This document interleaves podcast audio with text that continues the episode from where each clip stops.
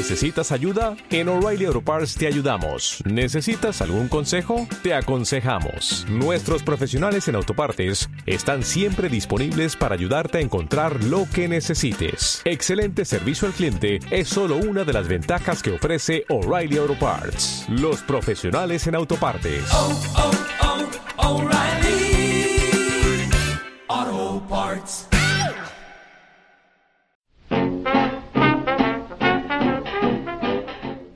Porque lo leí. Pequeña descripción del libro.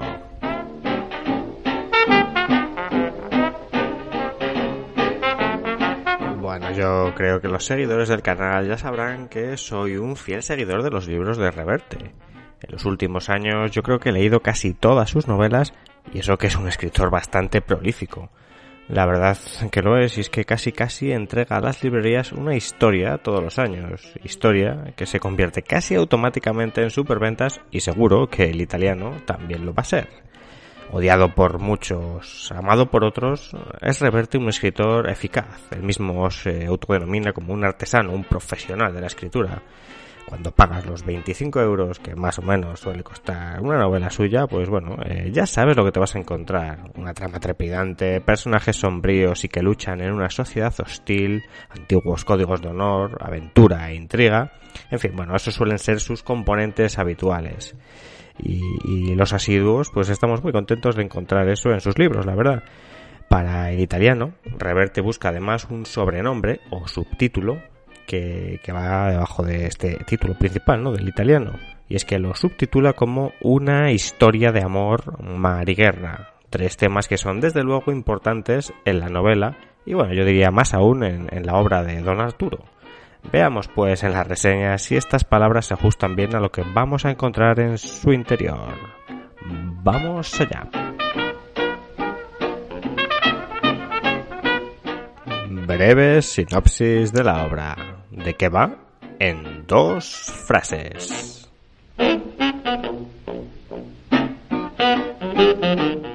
El italiano nos traslada a la Segunda Guerra Mundial, concretamente al sur de España, a la bahía de Algeciras y la colonia británica de Gibraltar, punto estratégico donde los haya y que los soldados de su graciosa majestad utilizaron para dominar el Mediterráneo en su lucha contra las hordas nazis y fascistas de Alemania e Italia. Y la novela nos traslada de lleno a la lucha de un grupo de marinos italianos, de buzos saboteadores de élite, que buscarán causar el mayor mal posible a los navíos y embarcaciones británicas que se aposentan en torno al puerto de Gibraltar. La historia la protagonizan eh, Teseo Lombardo, que es uno de estos buzos de élite, y una mujer española que regenta una librería en la ciudad de La Línea, que está justo, justo, justo junto a la frontera de Gibraltar. Obvia decir que hay amor entre estos dos protagonistas y bueno, también que la intriga y los juegos de espionaje y guerra hacen su aparición en una interesante novela donde también seguiremos la historia de Harry Campello, un comisario de policía gibraltareño y bueno, también veremos de alguna manera la historia del propio autor, del propio Arturo Pérez de Reverte, que por pasajes nos va descubriendo de forma totalmente novelada cómo fue encontrando las piezas de información que le permitieron concebir la novela que entre nuestras manos tenemos. Cosas buenas y positivas.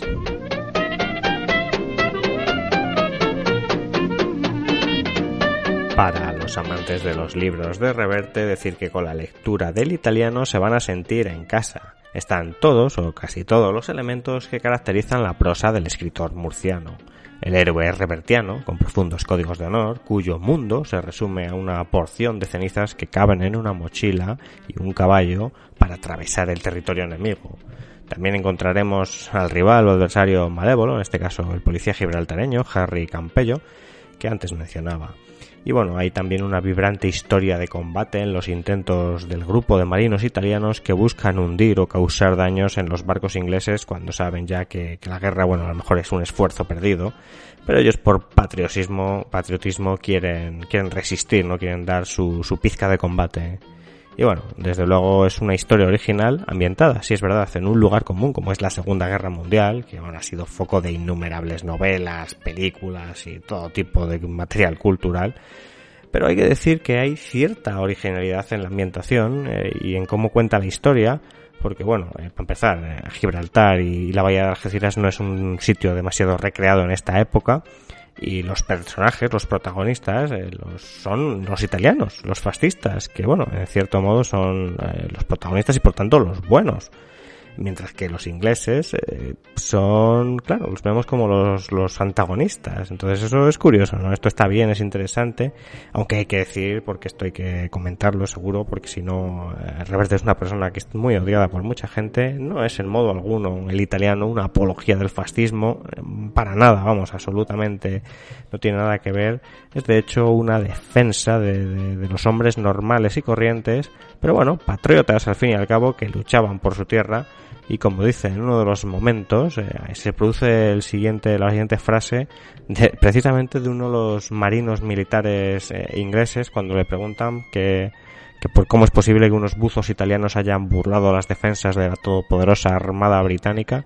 Y dice uno de los protagonistas ingleses una cosa es que Italia sea un desastre, con el payaso de Mussolini, sus generales emplumados como pavos reales y todos esos millones de infelices a los que arrastró a una guerra que no deseaban.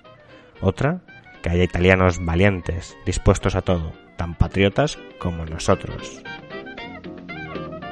Así pues, la historia y la ambientación a mí me parecen interesantes y los personajes, eh, como siempre, revelan las profundidades oscuras de la naturaleza humana o al menos la naturaleza humana tal y como la entiende Arturo Pérez Reverte, que es una forma de entender bastante interesante y curiosa. La intriga, en algunos momentos, sobresale de forma bastante interesante y, y de esto que, que estás leyendo y te atrapan las letras y no puedes parar, aunque hay que reconocer que para mi gusto no está todo lo bien que uno quisiera, no es tan atrayente como yo desearía. Y bueno, con, con, eso vamos a ir avanzando a la siguiente fase de la reseña, donde escudriñaremos con más detalle las cosas negativas de la novela. Y es que la verdad he de decir que a mí eh, no me ha convencido del todo italiano y esta parte siguiente que viene, de las cosas negativas, va a ser un poquito más extensa porque como digo, pues no me ha acabado de convencer. Vamos a verlo, pues. Y cosas negativas.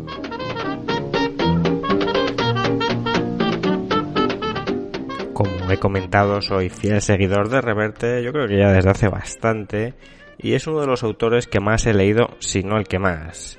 Al final, su narrativa y su mundo literario está acotado por una serie de temas y sus novelas son relativamente similares unas de otras, bastante similares unas de otras, y bueno, eso es algo que uno acepta cuando va a enfrentar un libro de Reverte, o, o, no, y simplemente lo demoniza, que no son pocos sus detractores. Pero lo cierto es que a mí me gusta, me gusta su prosa, y eso que a esta altura de la película, pues yo creo que tras unas 30 novelas publicadas, pues eh, los valores que va a transmitir, las ideas que nos pretende contar eh, son del todo conocidas, ¿no? Pero al final es un lugar común y lo que cambia es un poco el trasfondo y los personajes, y eso mola también.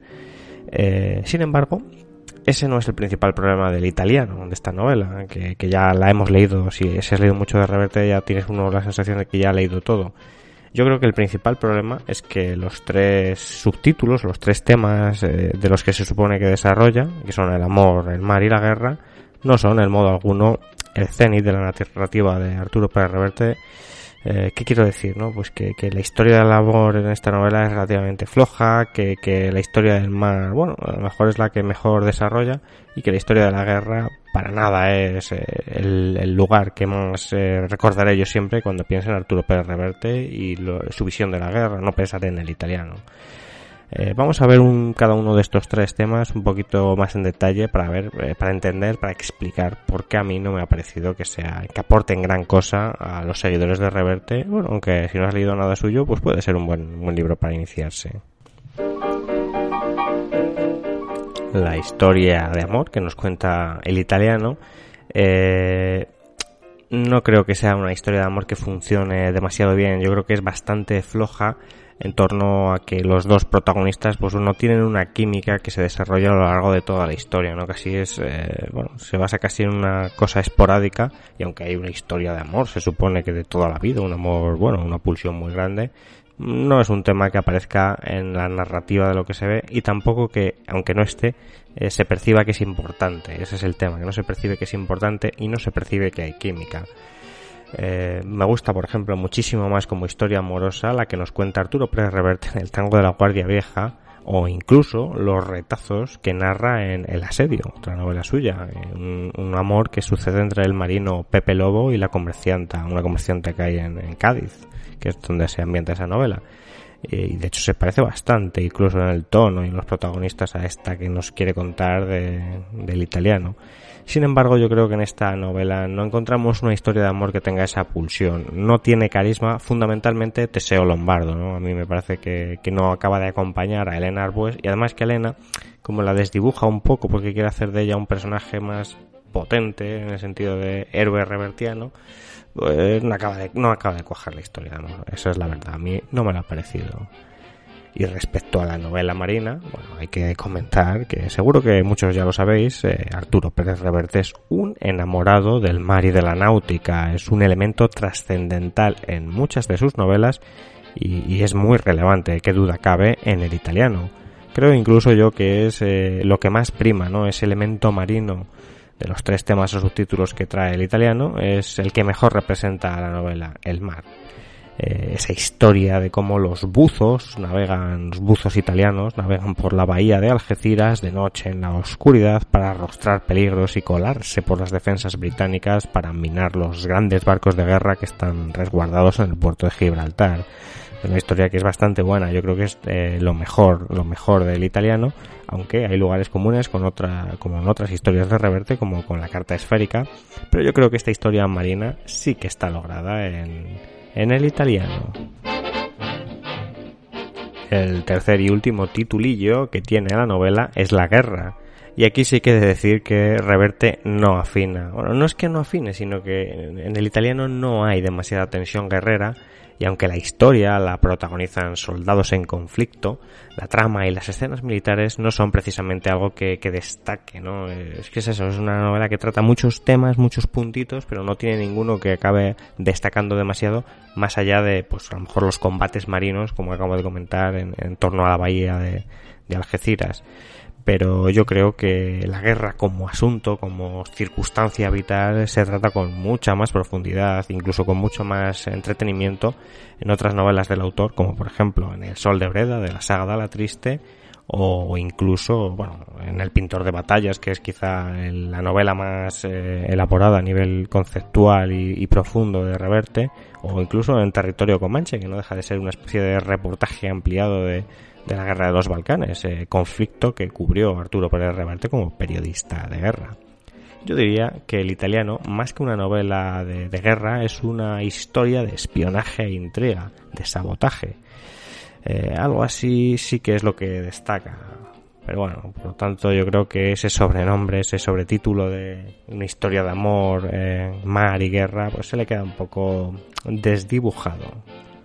Y otro de los puntos negativos de la historia, saliendo ya de un poco de esto que estábamos comentando, es el personaje de Elena Arbues, que bueno, ya lo he dicho antes un poco, ¿no? Pero lo retomo ahora. Elena es la protagonista y, bueno, eh, Reverte no es misógino, como algunos dicen, ni un machista recalcitrante. Es una persona compleja, eh, de una época más clásica y que, que se revela el escritor como, no sé si con razón o no, pero se revela contra los tiempos modernos y todo esto de la ideología de género que nos invade y demás. Entonces, bueno, es algo que le han criticado muchísimo, que es un machistaco, un, machirulo, cosas de ese estilo. Pero bueno, yo creo que los personajes femeninos de sus novelas eh, son cuanto menos interesantes, complejos, muy bien elaborados, algunos eh, bien desarrollados y que, que reflejan eh, pues la opinión que tiene Reverte sobre el mundo, ¿no? Al final, pues es lo que hace un escritor, eh, contar lo que él, lo que él ve. Y en el italiano, este personaje femenino eh, de Elena Arbues es una librera que, que, se ve metida en esta historia de guerra, en la que al principio no forma parte, pero de la que se deja sumergir por principios, por férreos principios, Y bueno, eh, toma Elena Arbues eh, los rasgos fundamentales del héroe revertiano tan característicos, pero a mi modo de ver no acaban de quedar desarrollados como deben o como me hubiera gustado porque eh, parece que sí, que suben, pero no acaba teniendo el impulso o todo el desarrollo que, que debieran, no tiene la profundidad. Al final es eso, al final el italiano toca muchos temas, pues tiene una historia relativamente entretenida, pero no acaba de llegar al pico en ninguno, sino que va tocando temas y, y bueno, no, no acaba de culminar voy a concluir ya esta larga sección de notas negativas para afrontar la última parte de la reseña donde trataré con más detalle algunos puntos y bueno también con algunos destripamientos de la trama para que estéis advertidos.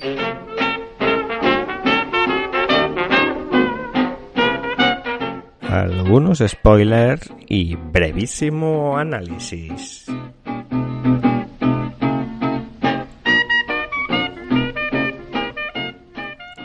Digo y titulo, ojo a las personas que estén escuchando esta producción, pues si no habéis leído la novela, en los siguientes minutos vamos a analizar con algo más de detalle parte de la trama, quizá desvelando algunas cosas que no deben de ser desveladas para el que no lo ha leído todavía.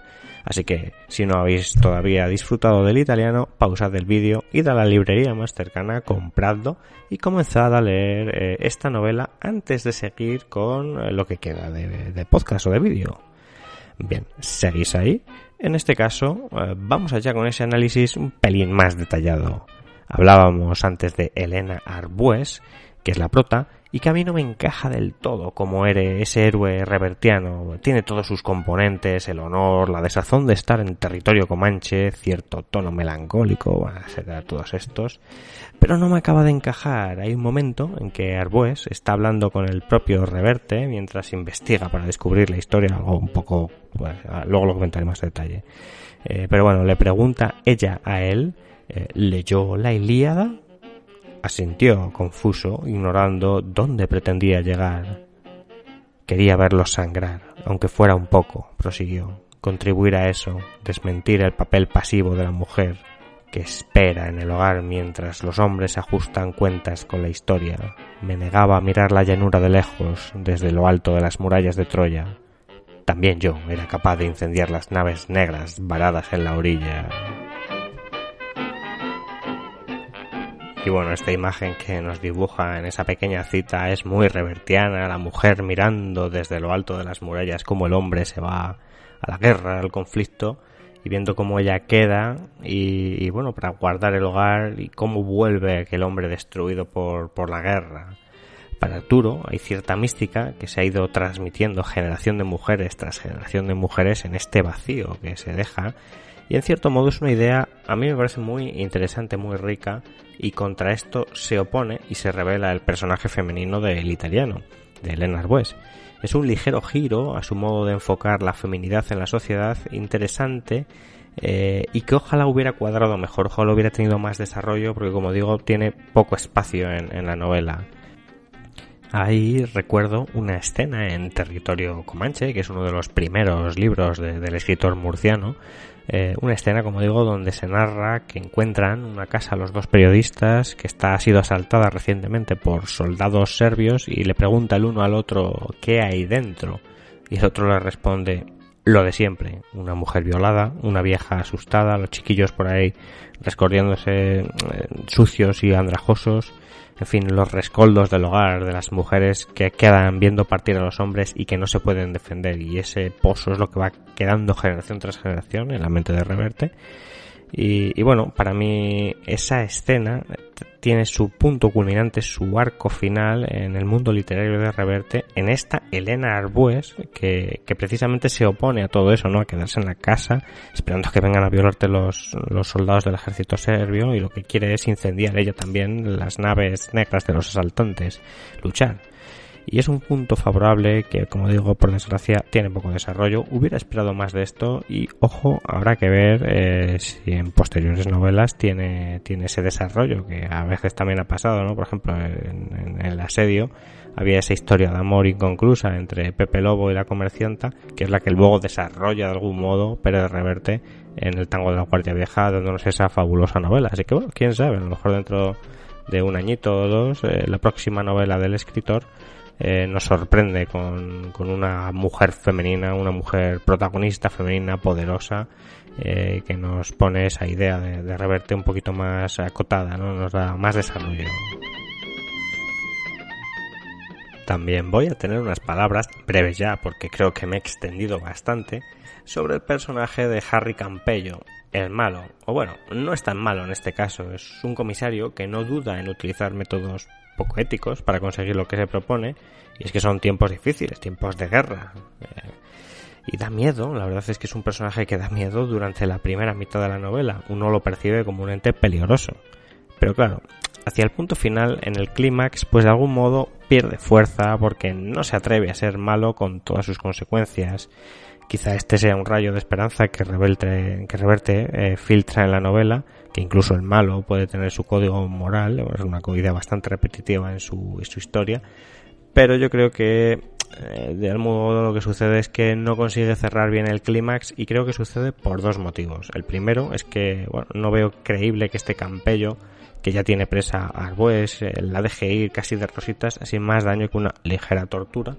Y yo creo que es mucho más acorde a la trama que el personaje lo hubiese matado, lo hubiese hecho daño de verdad.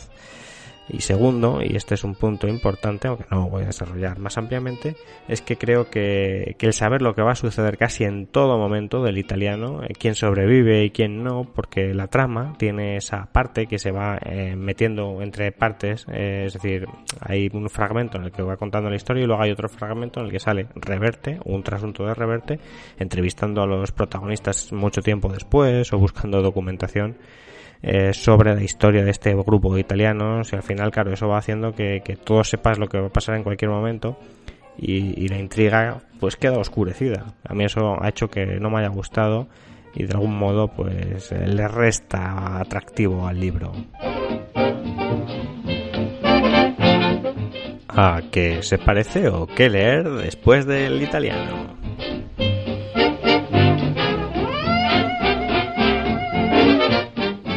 Vamos a ir acabando el programa, como siempre, con alguna recomendación más. Y bueno, ya habéis visto que soy un enfervorecido fan de, los libros de Reverte y he ido diciendo a medida que iba sucediendo el programa algunos libros interesantes y relacionados eh, de Arturo Pérez Reverte con esta novela, con la de hoy, con el italiano.